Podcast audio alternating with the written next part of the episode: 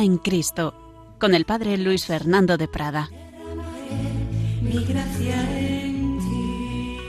Un cordialísimo saludo, muy querida familia de Radio María. Estamos llamados a vivir en Cristo Jesús, Señor nuestro, movidos por el Espíritu Santo, que nos invita a colaborar con el propio Jesús, con nuestro Redentor, a colaborar en la redención del mundo. Sí, hay un único redentor, ya lo sabemos, nuestro Señor Jesucristo, pero Él pide colaboración ante todo y sobre todo se la pidió a su Santísima Madre, la principal colaboradora en la propia obra redentora, pero ahora ya después de hecha esa redención, ella sigue intercediendo, medianera, mediadora de todas las gracias, pero además de ella, pide colaboración a toda la Iglesia, a su cuerpo místico, a los que están en el cielo, claro que sí, esa Iglesia triunfante, decía Santa Teresita, pasaré mi cielo haciendo el bien en la tierra, pero también a los que estamos aquí, a todos nos pide colaboración.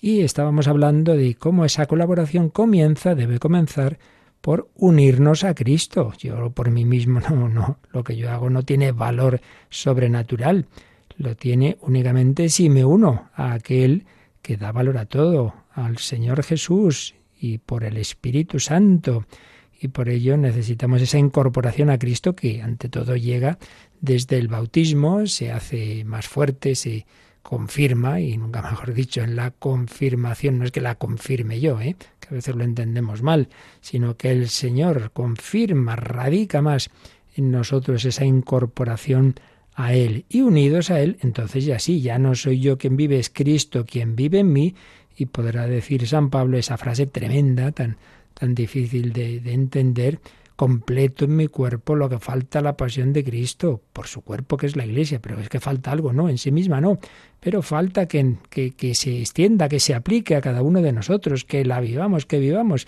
en nosotros esa redención y colaboremos.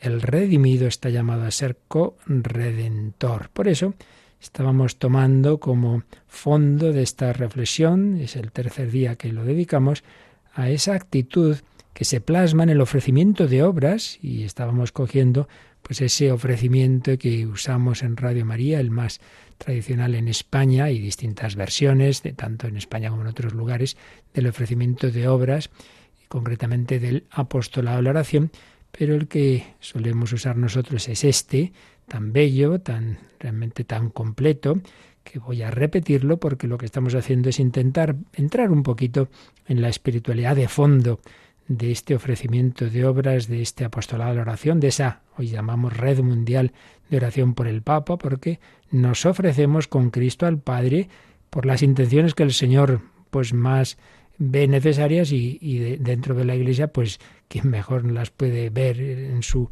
eh, visión global es el Santo Padre, los obispos, etcétera. Bueno, pues recemos confiados en el Señor, en su misericordia, este ofrecimiento de obras que cada mañana, como sabéis, lo, tenemos en las oraciones matinales de, de Radio María. Y nos viene muy bien pues el que profundicemos un poquito en ello. Ven, ven Espíritu Santo, inflama nuestros corazones en las ansias redentoras del corazón de Cristo para que ofrezcamos de veras nuestras personas y obras en unión con Él por la redención del mundo. Qué bella introducción. Todo lo que hagamos eh, necesitamos que sea el Espíritu Santo quien lo guíe, quien lo ilumine, y por eso, ante todo, ven Espíritu Santo. Y le pedimos que inflame nuestro corazón. He venido a traer fuego a la tierra, ojalá estuviera ya ardiendo.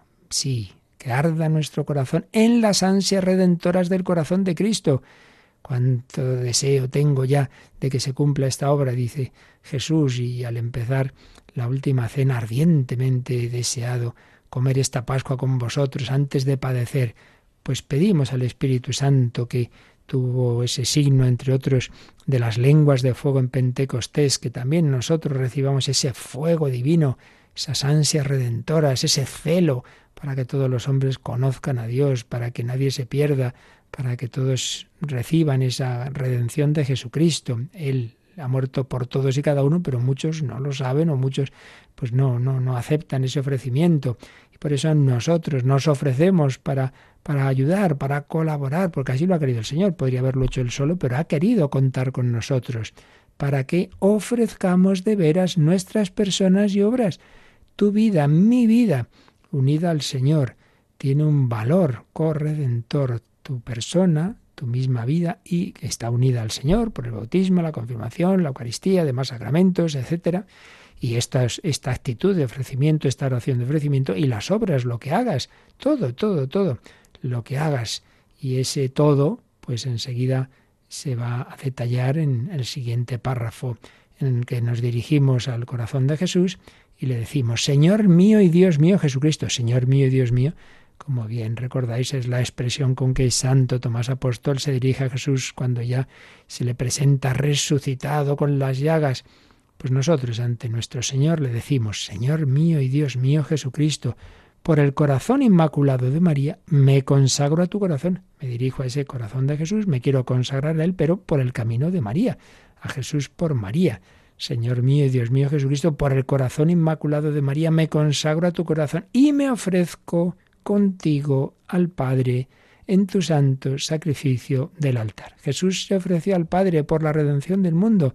Se ofrece en la última cena, primera misa, se ofrece cruentamente ya en el Calvario, ahí esa sangre derramada por todos nosotros, pues bien, ese sacrificio del Calvario se hace presente incruentamente en el santo sacrificio del altar y Jesús ofrece al Padre todo ese amor que tenía la cruz, ahora no sufre, es, la pasión ya fue en aquel momento, pero el amor con que la ofrecía, lo ofrece ahora, unido a la Iglesia, y eso es la Santa Misa, me ofrezco contigo al Padre en tu santo sacrificio del altar. Pero, ¿qué incorporo yo a la misa? ¿Qué llevo yo?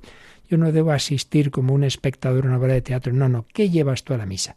Pues aquí viene, con mi oración y mi trabajo, sufrimientos y alegrías de hoy. Empiezas el día y habrá de todo, seguramente. Bueno, pues ofrece tu oración, ofrece tu trabajo, ofrece tus sufrimientos, ofrece tus alegrías, todo, todo lo que hagamos, pues Jesús hizo de todo en toda su vida, pues desde esa encarnación, ese nacimiento en Belén, esos momentos bonitos, esos momentos difíciles, la huida a Egipto, luego esa larga monotonía gris, digámoslo así, de esos años de vida oculta, sencilla, trabajando de una manera humilde, discreta, casi nadie sabía quién era ese, ese, Jesús, es el Hijo de José y de María, no sabían realmente que es el Hijo eterno de Dios.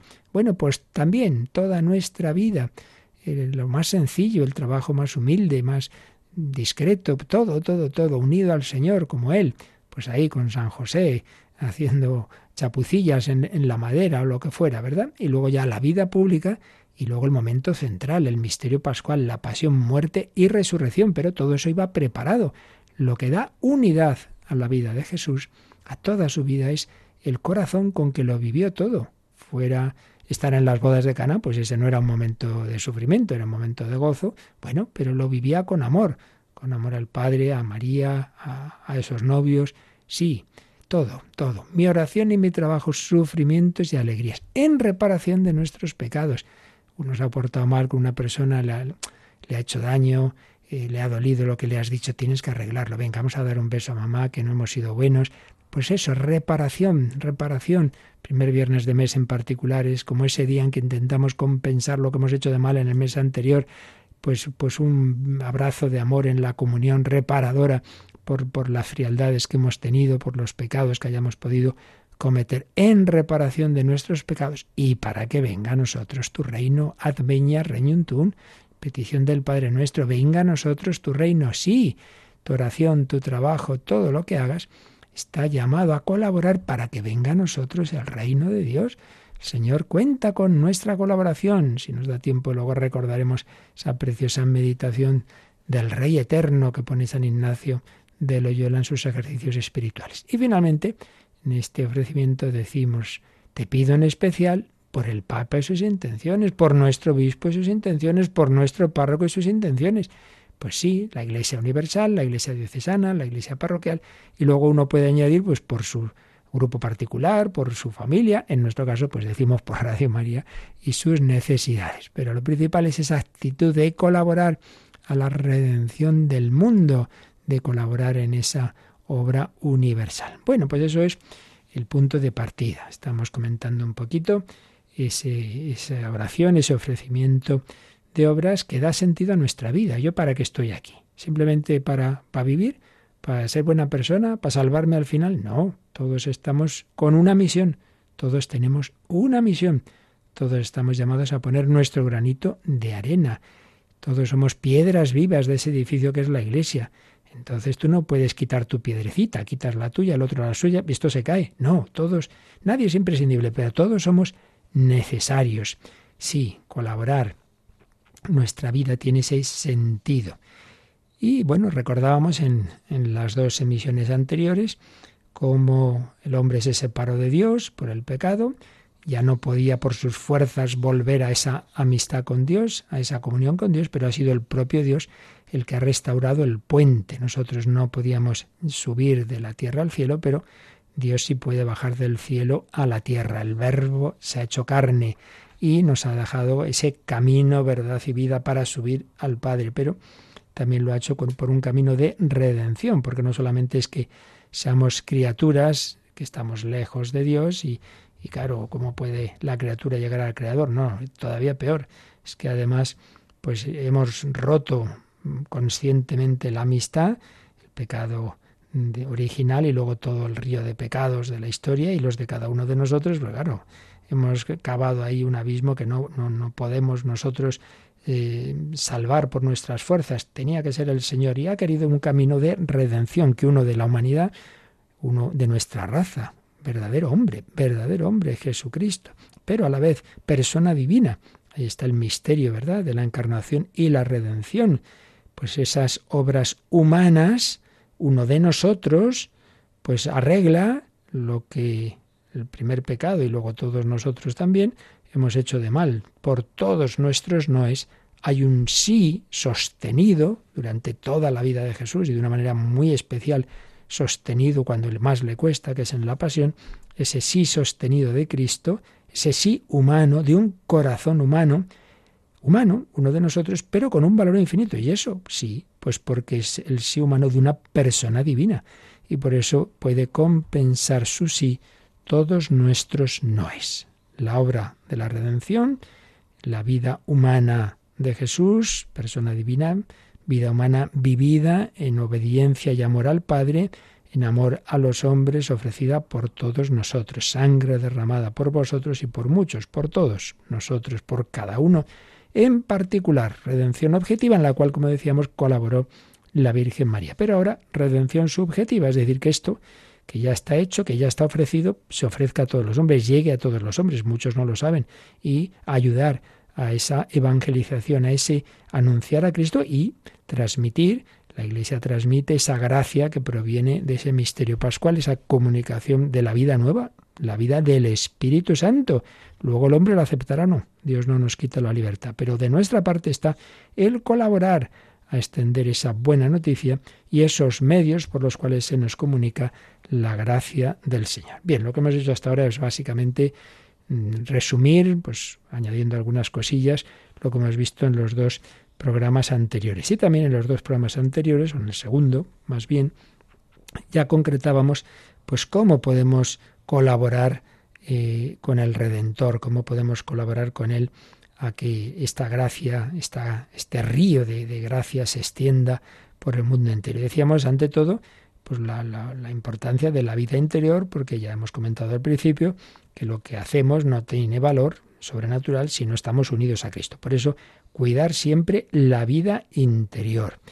y luego, pues muy importante, la oración y concretamente la oración de intercesión, de intercesión. Y aquí voy a añadir una cosa muy bella que, que no dije en días anteriores que me he encontrado en un libro de Jacques Philippe, este autor que tiene libritos tan, tan estupendos, Jacques Philippe. En uno de ellos, La oración Camino de Amor, nos cuenta lo que él llama una especie de santo regateo, un santo regateo que hizo Santa Faustina Kowalska, la santa de la Divina Misericordia, con Jesús.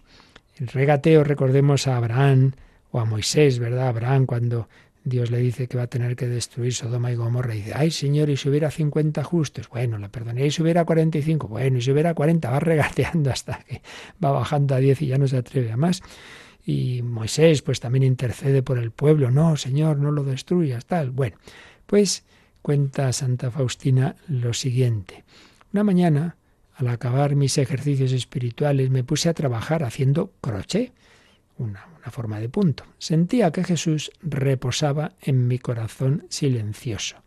Y esta profunda y dulce conciencia de la presencia divina me ha llevado a decir al Señor, Oh Santa Trinidad, que habitáis en mi corazón, conceded, os lo ruego, la gracia de la conversión a tantas almas como puntos de ganchillo daré hoy está ahí pues haciendo punto de ganchillo y dice, bueno, pues cada punto tiene que ser una gracia especial para que alguien se convierta. Señor, te pido a cada uno que le des una gracia fuerte, una gracia de conversión.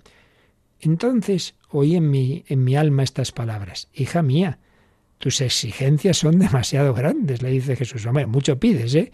Mucho pides. Entonces responde Faustina, Jesús, os resulta más fácil dar más que dar poco. Pero cada conversión de un alma pecadora exige un sacrificio. Os ofrezco, dulce Jesús, mi trabajo concienzudo. No me parece que sea una ofrenda demasiado pequeña para un número tan grande de almas. Jesús, vos mismo habéis salvado almas con treinta años de trabajo. Y como la santa obediencia me prohíbe las penitencias y las grandes mortificaciones, os ruego que aceptéis, Señor, estas cosas pequeñas, marcadas con el sello de la obediencia, como si fuesen cosas grandes. Entonces he oído una voz en mi alma.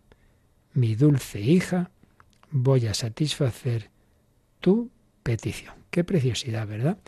Pues fijaos en, en lo que tenemos de fondo en este, en este texto por supuesto, Dios da a todos los hombres, a todos, eso ya de entrada, gracia más que suficiente para salvarse. Pero uno puede separarse de Dios, rechazar gracia, rechazarlas, vivir en pecado, vivir en pecado, y que nada, que no se convierte. Y entonces ahí es donde ya, pues el Señor nos pide que colaboremos a conseguir más, más gracias especiales, a ver si, venga, otra vez, vamos a intentarlo, pero ahí tienes tú que ayudarme. Y hay que ayudarle, ante todo, con la oración y el ofrecimiento. Entonces Santa Faustina dice, pues ala, a mí me han mandado a hacer esta, esta labor, este, este, ganchillo y tal, entonces por cada punto que yo estoy aquí haciendo te pido una, una gracia especial para un alma que, que, a ver si se convierte en un alma pecadora, ¿no? Y dice, hombre, ya sé que es una cosa muy pequeñita, podría hacer sacrificios más gordos, pero me los han prohibido. Entonces mi sacrificio es la obediencia. Y le dice a Jesús, bueno, tú también estuviste 30 años o más en una vida oculta y bueno, ahí no eran sacrificios como luego fue la pasión. Y entonces, como lo importante no es que lo que haga uno sea grande o pequeño en sí mismo, sino el corazón con el que se hace, yo esto lo hago con obediencia y con amor, pues entonces, Señor, tómame estas cosas pequeñitas como si fuesen grandes. Ha conseguido, ya se entiende que, que el Señor, pues obviamente quería conceder esto. No es que le convenza a Santa Faustina, pero el Señor sí quiere que tengamos esa confianza, ese santo regateo pero bueno, ahora en lo que nos fijamos es en que lo que tú hagas, pues esas labores sencillas, si las haces, pues es un espíritu de fe, de, de, cumplir tus deberes, de, de, amor, todo eso, si además, además de hacerlo pues por, por tu familia, por lo que sea, lo haces para colaborar a la redención del mundo. Recordad la otra historia que os conté el día pasado de aquella monja que ofrecía cada hora por una intención y al cabo de los años un obispo que fue a ese convento mm, tuvo la luz, vio al ver el rostro de esa monja, recordó que él había tenido una conversión y la vocación cuando era un joven disipado y el Señor le mostró el rostro de una monja que rezaba por él y al cabo de los años se encontró con esa monja y se dio cuenta de que había recibido esa gracia porque esa mujer ofrecía su trabajo ordinario en la cocina, de las, las cosas más sencillas, las ofrecía por los jóvenes, para que los jóvenes aceptaran la gracia de Dios. ¡Qué maravilla! ¿Para quién somos? ¿Para quién es tu vida? pues no es para aquí pasarla y ya está, o, o, incluso a nivel espiritual, no, pues yo para ser muy bueno, para ser santo y salvarme yo. Bueno, pero mucho más para que tú también colabores a que otros se salven, para que tú colabores a la redención del mundo. No, no, no puedes decir yo aquí para lo mío solo, no, no, de eso nada. Estamos llamados, llamados a colaborar.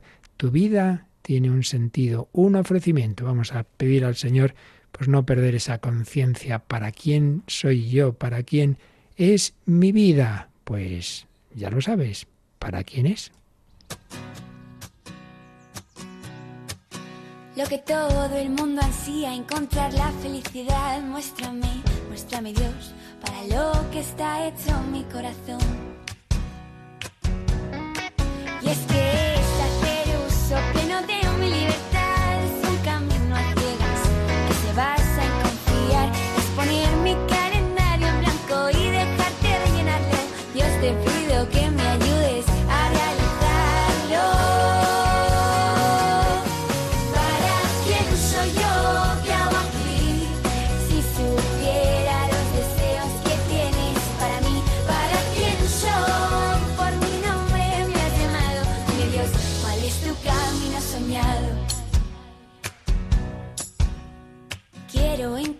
mi vocación, el molde perfecto de mi corazón, estar en ti por ti ser enviado.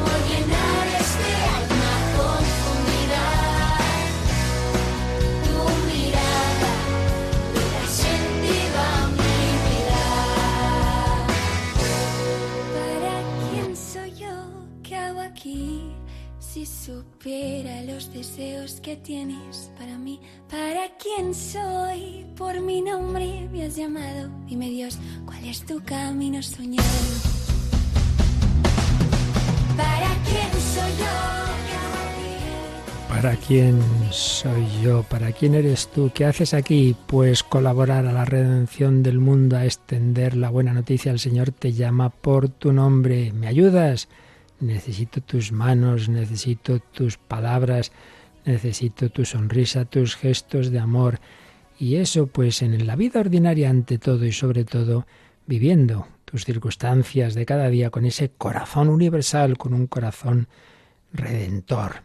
Oración apostólica de intercesión, vida ordinaria ofrecida con corazón redentor, vida sencilla, vida sencilla. Recordábamos textos que el padre Enoch Tailleux eh, hablaba, habla en un libro, mi doctorcito, sobre Santa Teresita del Niño Jesús, pues como un, modelo, mucho, hay muchos de este tipo, pero uno muy claro de cómo una vida mm, sencilla, escondida en un carmelo de una niña, entró pues muy, muy- un adolescente, y en fin, con, su psicología concreta, pues cómo vivió su vida pues con ese amor a Jesús y para la salvación del mundo, con un corazón misionero. Y por eso los patronos de las misiones son, por un lado, un gran misionero, San Francisco Javier, pero por otro lado ella, porque sin salir de su convento tenía ese corazón, ese corazón misionero, ese corazón redentor. Pues también tú, sin ser misionero, sin irte a no sé qué país, puedes serlo, debes serlo ante todo porque tu vida ordinaria en unión con Dios, una vida interior y un ofrecimiento de todo lo que hagas, pues con ese sentido, pues colabora, colabora a esa redención del mundo. Hacer en cada momento lo que hay que hacer. toca preparar la comida, toca comer, toca descansar, pues hazlo. Ahora, que toca sufrir, pues también, que toca rezar, todo. Vida de familia, vida de estudio, vida de trabajo, todo. Y por supuesto, el sufrimiento. Ese texto que decíamos de San Pablo, pues tiene un especial, una especial dimensión, porque toda la vida de Cristo es redentora, pero es indudable que donde llega al máximo ese corazón que, que, nos ama, nadie tiene mayor amor que el que dar la vida por los amigos, es ahí, es cuando el amar implica un sufrimiento grande. Pues también en nuestra vida llegan las cruces, eso es así. No hay que tomarlo como, ay Dios mío, ¿qué vamos a hacer? No, sino que el Señor te concede, te concede colaborar también sufriendo, también pues el sufrimiento que lo tenemos todos los hombres en el cristiano, pues tiene un sentido. No es sufrir sin sentido, sino sufrir en compañía. No estamos solos, lo peor del sufrimiento es cuando uno sufre en soledad. No, no. Cristo está contigo, está contigo la Virgen María, no está solo, no es un sufrimiento en soledad, no es un sufrimiento sin sentido. Sé que esto, por un lado, me purifica, me santifica y por otro lado, colabora a que otros se encuentren con el Señor. Y no es un sufrimiento sin esperanza. La vida cristiana no termina en la cruz, no, no. Por la cruz a la luz. Cristo que ha muerto ha resucitado, pues también nosotros llamados a la vida eterna. Así pues, la principal colaboración a la redención del mundo es la que viene de ahí, de esa vida ofrecida. Ahora, evidentemente, eso no quita ni mucho menos que luego cada uno haga todo lo que pueda, también a nivel de un apostolado activo. Esto ya depende la vocación de cada uno. Pero no sería sincera esa, esa actitud de ofrecer el día a día discreto si luego cuando tienes ocasión también de un testimonio de vida, de palabra, de invitar a alguien a una determinada actividad apostólica, no lo hicieras, claro. Eh, una cosa no quita la otra. Que, vale todo ofrecido al Señor y la oración ante todo, sí, pero que también si, si no eres un, un eremita, que no vas a tener trato con casi nadie, sino que estás en medio del mundo, también ese apostolado alma a alma. Y bueno, pues hay también personas llamadas a un movimiento, llamadas a, a, organizar determinadas actividades, a colaborar en la parroquia, en la catequesis, por supuesto, todo eso. Y especialmente los laicos, los laicos, estáis especialmente llamados a esa dimensión social de la evangelización, ese ideal del reinado de Jesucristo, del reinado social de Jesucristo, la fiesta de Cristo Rey, que significa que este mundo, este mundo en todas sus dimensiones humanas, pues su plenitud solo es posible si, si este mundo, si esas dimensiones humanas son transformadas por la gracia de Cristo.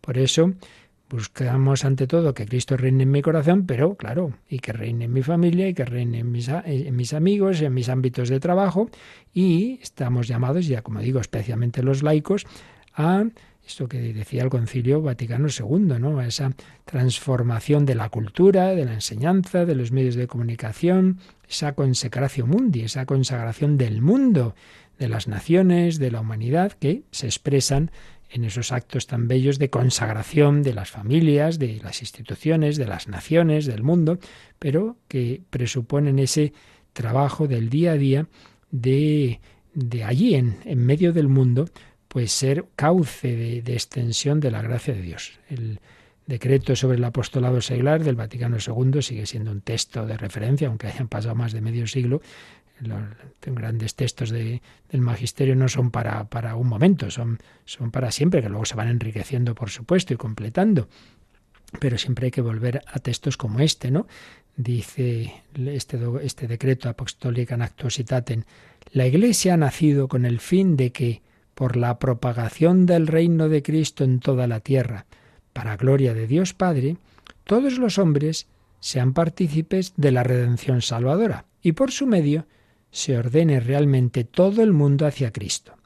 Toda la actividad del cuerpo místico dirigida a este fin se llama apostolado, que ejerce la Iglesia por todos sus miembros y de diversas maneras, porque la vocación cristiana por su misma naturaleza es también vocación al apostolado. Es una frase ya clásica que no hay que olvidar nunca. La vocación cristiana por sí misma es vocación al apostolado. Uno no puede decir, yo soy, estoy llamado ser santo, pero bueno, yo, yo, yo para mí. Que hombre, no, es que ser santo implica, implica pensar en los demás, porque la santidad es precisamente es el amor, el amor de Dios el amor del prójimo. Si tú no te preocupas de, de, de, de tu prójimo y, de, y lo más importante de tu prójimo, que es no solo el que pueda comer el, alimento material, que hay que preocuparse también, obviamente, sino el espiritual y que conozca a Cristo y que llegue al cielo, pues hombre, eh, raro amor sería ese, por tanto, no sería verdadera santidad. La vocación cristiana, por su naturaleza, es vocación al apostolado. Por tanto, si tú tienes ocasión de invitar a alguien a, a algo que le pueda hacer bien, decirle una palabra, un consejo, no lo haces, pues hombre, algo está ahí fallando. Y a continuación, esto que he leído era, era del número 2 de este decreto. Pero en el número 5 mmm, distingue dos formas complementarias, por supuesto, de esta labor apostólica o evangelizadora. Dice, la obra de la redención de Cristo, que de suyo tiende a salvar a los hombres, comprende también la restauración incluso de todo el orden temporal. ¿Qué quiere esto decir?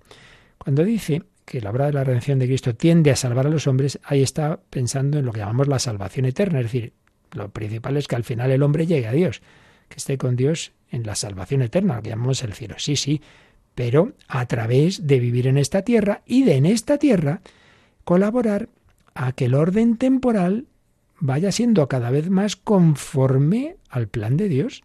Claro, precisamente, si las personas viven en unos contextos culturales, sociales, políticos, etcétera, que, que, estén bien orientados, obviamente eso ayuda, por un lado, a que la vida aquí la, llevemos con paz y con alegría y con justicia, pues claro, la ley de Dios no para fastidiarnos, sino porque Dios sabe que es lo que nos conviene. Entonces, tanto cuanto más vivamos conforme a la ley de Dios en la sociedad, la sociedad era mejor y no hay más que ver lo que pasa cuando nos separamos de Dios, porque vamos de desastre en desastre. Pero por otro lado, el vivir en un orden social y cultural bien orientado ayuda, obviamente que ayuda a que las personas se acerquen a Dios y o por lo menos que no se alejen, que es lo que pasa tantas veces hoy día, que vivimos en unos contextos culturales que de suyo llevan al pecado. Es que pensar que, que un, un, niño ya con su móvil da un botoncito, ya se encuentra escenas pornográficas, violencia, no sé qué, digo, si es que realmente está todo complicadísimo y que es mucho más fácil que un adolescente aborte que lo contrario, que todo está hecho para todo y así en todos los demás campos, bueno, y los tremendos negocios que hay, pues inmorales de, de todo tipo y condición, pues claro, para mal es indudable. Una sociedad pues que, en la que no, hay esos valores que vienen de la ley de Dios, pues indudablemente, por un lado, pues nos lleva a, a, vivir mal esta vida, pero por otro lado, a complicar mucho llegar a la otra, porque desde luego no, no acerca a Dios, sino todo lo contrario, ¿no? Pues bien, al revés, el cristiano está llamado, por un lado, a esa, mm, ese apostolado directo de que esta persona pues, se confiese, se acerque a Dios por los sacramentos, pero por otro lado también, y particularmente, repito, los laicos, vamos a ver cómo lo dice el concilio, la misión de la Iglesia no es sólo anunciar el mensaje de Cristo y su gracia a los hombres, esto que acabo de decir, ya mirando más hacia la vida eterna, sino también el impregnar y perfeccionar todo el orden temporal con el espíritu evangélico. Claro que sí, que todos los ámbitos humanos pues estén impregnados por el espíritu de Cristo. Entonces este, este, esta vida humana se vivirá mejor, seremos más felices y por otro lado nos ayudará, nos será un, un, un camino que nos pondrá más fácil el acercarnos a Dios y llegar al cielo. Y sigue diciendo Vaticano II, por consiguiente, los laicos, siguiendo esta misión, ejercitan su apostolado tanto en el mundo como en la Iglesia, lo mismo en el orden espiritual que en el temporal. Esto es importante. A veces hay laicos muy buenos, personas estupendas, que colaboran con la Iglesia, pero que se quedan solo en una colaboración dentro de la Iglesia. Pues mire, yo ayudo aquí en misa, en, en la liturgia, yo doy catequesis, bien, estupendo, no faltaría más. Pero bueno, eso, pues si hace falta lo puede hacer solo el sacerdote, el diácono, el seminarista que ayude. En cambio, hay una parte de los laicos que, que no es para el sacerdote, que es de los laicos, que es el apostolado fuera, metido en medio del mundo, en tu trabajo. A veces el sacerdote también se meterá en alguna cosa de estas, pero lo normal es que sean los laicos. Y a veces, claro, es más cómodo, porque estamos todos de acuerdo aquí dentro de la iglesia, pensamos lo mismo. Claro, lo duro es, vale, el apostolado a campo abierto. Claro, pero esa es la vocación del laico, ¿no?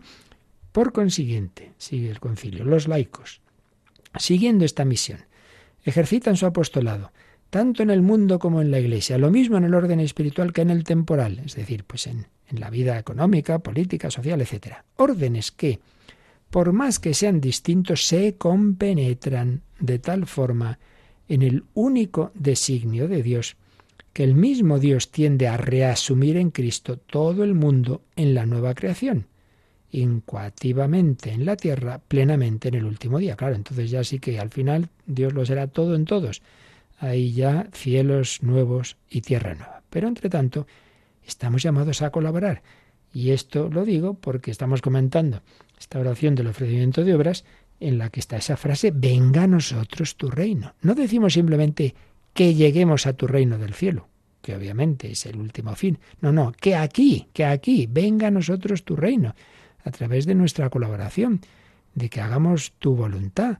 Por eso, lo que hacemos, nuestro apostolado, de estos diversos tipos que estoy ahora mencionando, como todo lo que hemos dicho antes, del ofrecer la vida ordinaria, pues tiene esas intenciones. No solamente que las almas individualmente se conviertan y se acerquen a Dios, que es el último fin, que lleguen a estar con Él, sino que también la humanidad, la sociedad, toda ella, pues se convierta en reino de Cristo. Uno ve el mundo y dice, pues estamos bastante lejos. Bueno, bueno, que el Señor tiene sus caminos. También estaba todo muy mal la noche de Viernes Santo y cuando menos lo esperaba a nadie, pues actuó el Señor y vino la resurrección. Pero en cualquier caso, como decía la Madre Teresa, el Señor no nos ha pedido tener éxito, nos ha pedido ser fieles. Tú siembra, tú haz el bien y lo demás en manos de Dios. Ofrezcamos nuestra vida para colaborar con el Rey, con el Rey eterno. Esa meditación de los ejercicios espirituales de San Ignacio. Nuestro Señor nos pide a todos y cada uno que colaboremos. ¿Qué le vamos a responder? Eterno Señor, yo quiero, yo quiero colaborar contigo, con mi Rey, Rey coronado de espinas en la pasión, pero Rey de Reyes y Señor de Señores, glorioso, resucitado, cuyo reino no tendrá fin.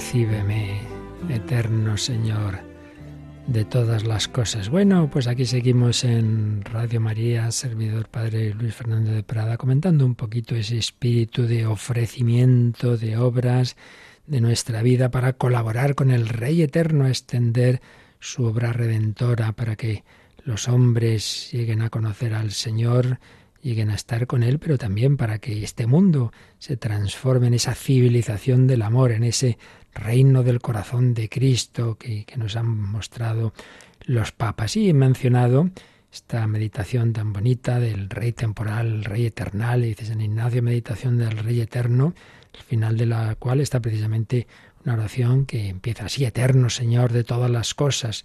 Bueno, pues así, en dos pinceladas rápidas, Recuerdo las claves de esta meditación porque a todos nos hace mucho bien. ¿Qué significa esta meditación que pone San Ignacio en los ejercicios? Bueno, pues eh, está ahí puesta la vocación de todo cristiano. Todos los cristianos estamos llamados. No solo tienen vocación, tenemos vocación los sacerdotes y los religiosos, todo cristiano. Pero vamos a, fijarnos así con detalle un, un poquito en esta llamada. Primero, ¿quién llama? ¿Quién llama? ¿Quién nos llama? Pues Jesucristo, nuestro Dios, nuestro Creador y Redentor, Dios y hombre. Menudo.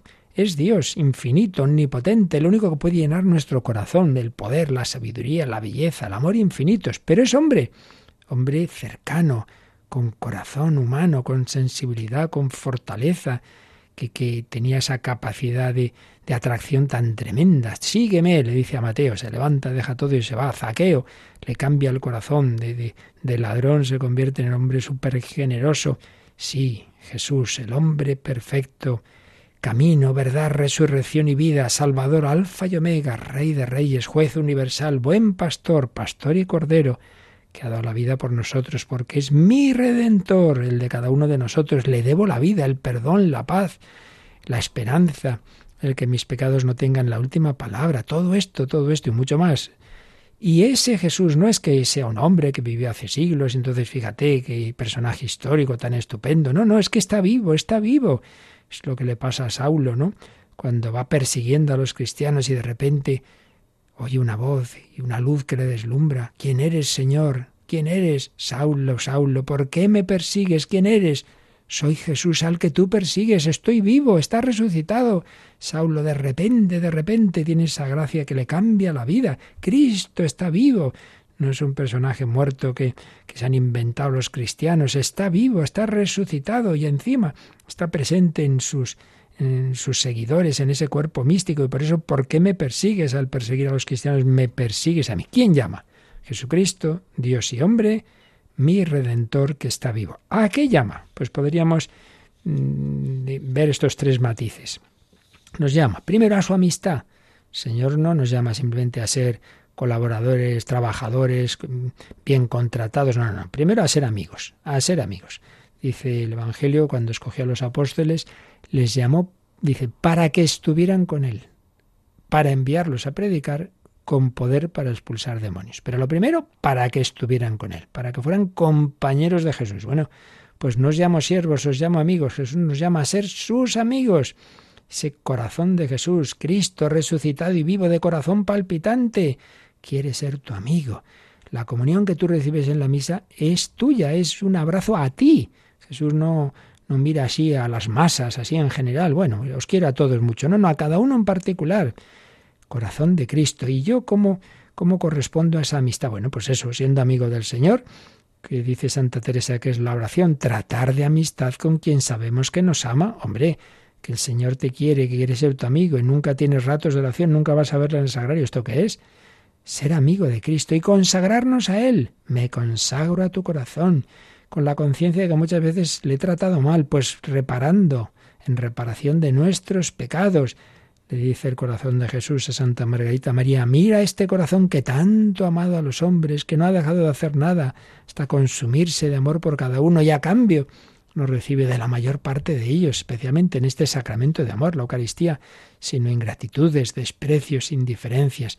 Es un misterio muy grande, teológicamente un grandísimo misterio, como Dios, sin dejar de ser infinitamente feliz, le duele nuestra falta de respuesta. Es que se llama la teología del dolor de Dios. Francisco de Fátima, niño ya canonizado, pues le impactó mucho de, de, lo que la luz que recibió en Fátima, en particular esto, ¿no? Como que, que hay algo así como una especie de misteriosa tristeza en Dios. Y a su hermana Jacinta lo que le llamó más fue la, perdición de los hombres que pueden eso condenarse en el infierno. Cada uno se fijaba en un aspecto más. Dios le iluminó más, ¿no? A, Jacinta ese, ese daño de los pecadores y a, y a Francisco el dolor de Dios, precisamente por ese pecado del hombre, por esa perdición de sus hijos, como, como el padre del hijo pródigo, pues obviamente estaba triste por, por el hijo que, que se estaba eh, haciendo daño a sí mismo. Y ser amigos de Jesús lo tenemos especialmente fácil gracias a la Eucaristía, sacramento de amor. Ahí renueva el Señor su sacrificio en la Santa Misa, ahí nos da ese abrazo personalizado en la comunión y se ha quedado en los sagrarios una forma de presencia, bueno, Dios está presente en todos lados, sí, pero como hombre y con su cuerpo glorioso y resucitado es una forma de presencia distinta, especial, sustancial, corporal en los sagrarios y por eso, hombre, un cristiano sepa que ahí está Jesús de una manera especial y no vaya a visitarle y nunca haga oración y bueno, entra de cualquier manera hablando, vamos, vamos a misa, pues ya está, salir corriendo, hombre, que el Señor se ha quedado para algo, ¿no? Se ha quedado para algo. Recordemos palabras del Papa Francisco en la exhortación Gaudete et exultate sobre la llamada a la santidad. ¿Hay momentos en los que te pones en su presencia en silencio? ¿Permaneces con él sin prisas? ¿Te dejas mirar por él? ¿Dejas que su fuego inflame tu corazón? Si no le permites que él alimente el calor de su amor y de su ternura, no tendrás fuego. Y así ¿Cómo podrás inflamar el corazón de los demás con tu testimonio y tus palabras? Y si ante el rostro de Cristo todavía no logras dejarte sanar y transformar, entonces penetra en las entrañas del Señor, entra en sus llagas, porque allí tiene su sede la misericordia divina. Pues sí, para esa amistad y para ese apostolado tenemos que tener tiempos tranquilos, de estar ante el Señor. Uy, es que estoy muy frío por razón de más chico. Venga, vamos a empezar, poquito a poquito, un ratito de oración y vamos aumentando. Pero no, no, ya es que ya esto ya no tiene solución. No es verdad. Jesús perdona, Jesús recrea, Jesús te quiere dar gracia para que intensifiques tu relación con Él. Llamados a su amistad. Segundo, llamados a imitarle, a seguirle. Lo dice San Pablo, ¿no? Pues toda mi vida es para para seguir a Cristo, quiero alcanzarlo, una vida ni distinta ni distante. Claro, si soy amigo de Jesús, Jesús tiene un estilo de vida, de humildad, de pobreza, yo no, yo, yo riqueza y, y aquí estoy hombre, pues no pega mucho, ¿no? Por eso el tratar con Jesús se nos va pegando su estilo de vida, la imitación de Cristo, su seguimiento. A esto dediqué varios programas a explicar estos conceptos tan bellos de imitación y seguimiento. Ahora simplemente recordarlo. La llamada del Rey Eterno es a su amistad, es su imitación y seguimiento. Y tercero, pues lo que estamos insistiendo en estos programas, estos últimos, a colaborar con Él. No temas, Pedro, no temas, serás pescador de hombres. Te haré pescador de hombres. Llamados a ser amigos, llamados a imitar y seguir a Jesús, llamados a colaborar con Él. ¿Qué vas a responder? Puede haber, dice San Ignacio, dice, hombre, que uno diga yo, yo, yo no quiero saber nada, dice, sería un perverso caballero, él con su mentalidad de hombre de honor, ¿no? Dice que qué vergüenza. Pero dentro de las respuestas positivas, a su vez, pues distingue dos. Una, bueno, pues sí, yo me ofrezco, yo voy a ayudar en lo que pueda. Y otra, Señor, me ofrezco a lo más difícil, a, que se ríen de mí, a que se metan conmigo, a las humillaciones, a, la, a lo que sea. Yo me ofrezco, luego tú dirás, claro, es la respuesta del loco de amor, del enamorado que hace lo que sea por la persona de la que se ha enamorado. Pues eso, Pedimos enamorarnos del Señor y así pues lo que sea, lo que sea, con tal de que tú seas conocido y amado por todos. Empezando por ofrecer mi vida ordinaria, por la oración, la amistad con el Señor, la oración apostólica, pero siguiendo por, según ya las circunstancias de cada uno, por todas esas posibles labores apostólicas de colaborar en la Iglesia y en el mundo, en medio del mundo.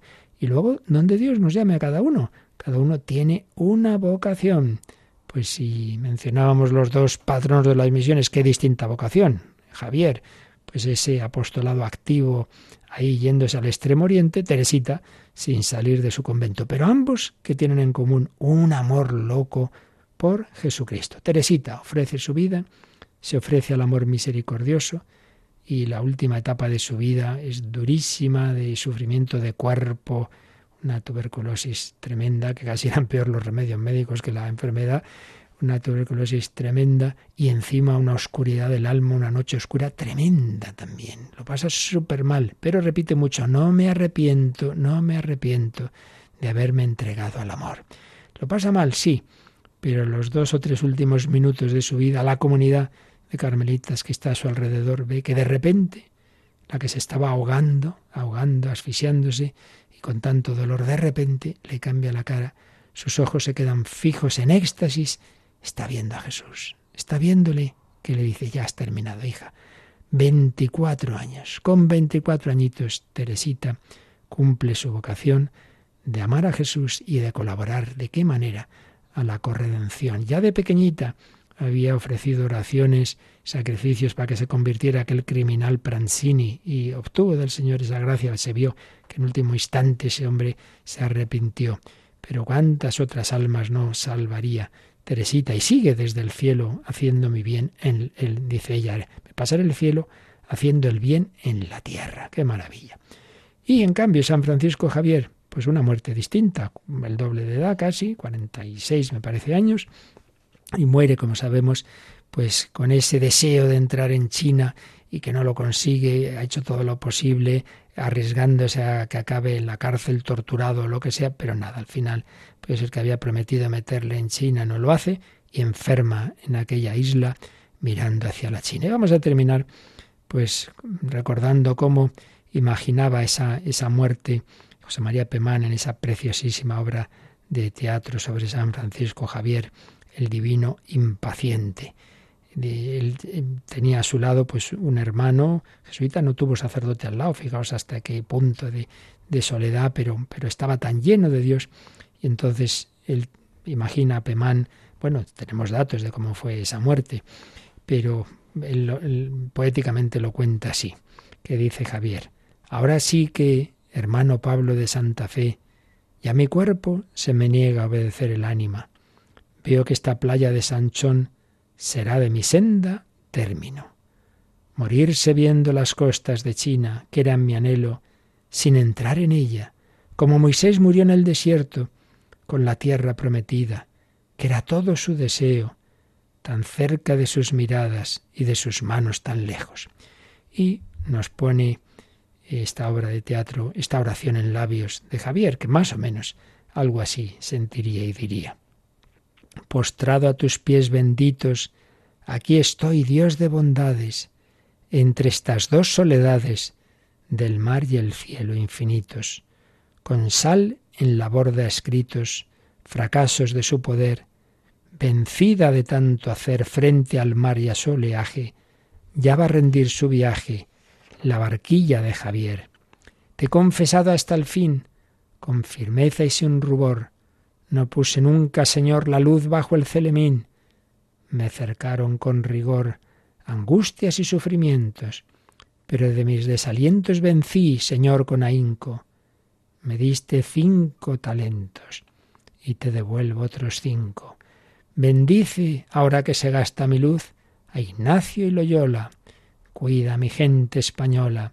Y si algún día mi casta reniega de ti, y no basta para aplacar tu poder, en la balanza poner sus propios merecimientos, pon también los sufrimientos que sufrió por ti Javier.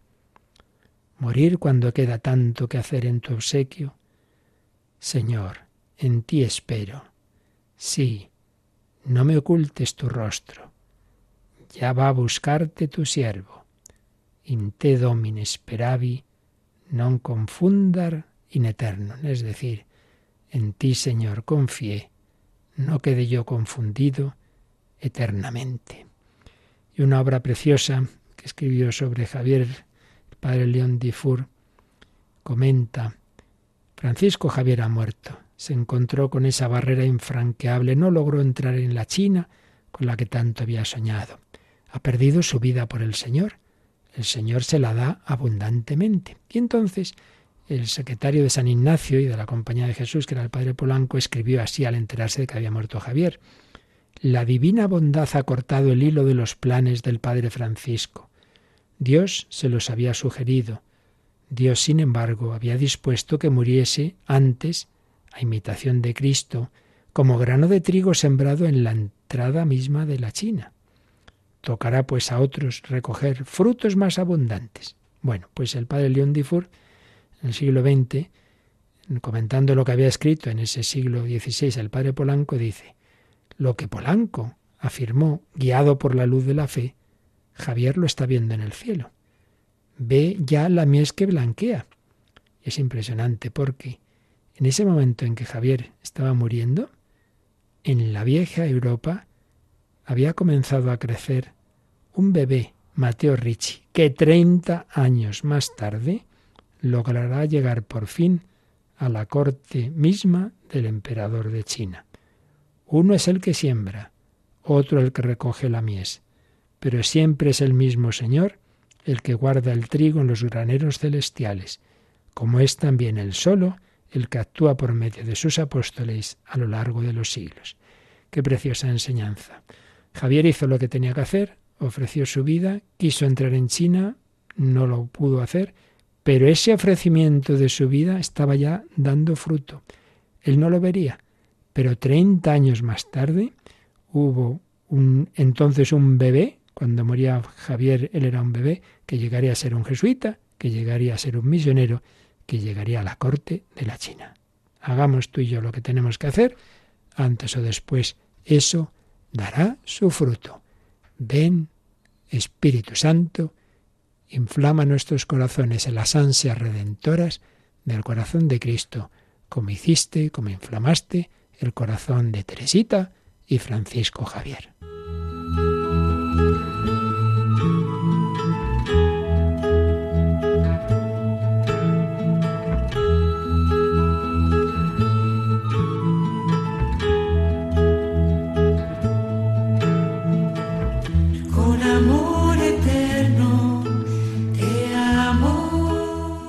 Vida en Cristo, con el Padre Luis Fernando de Prada.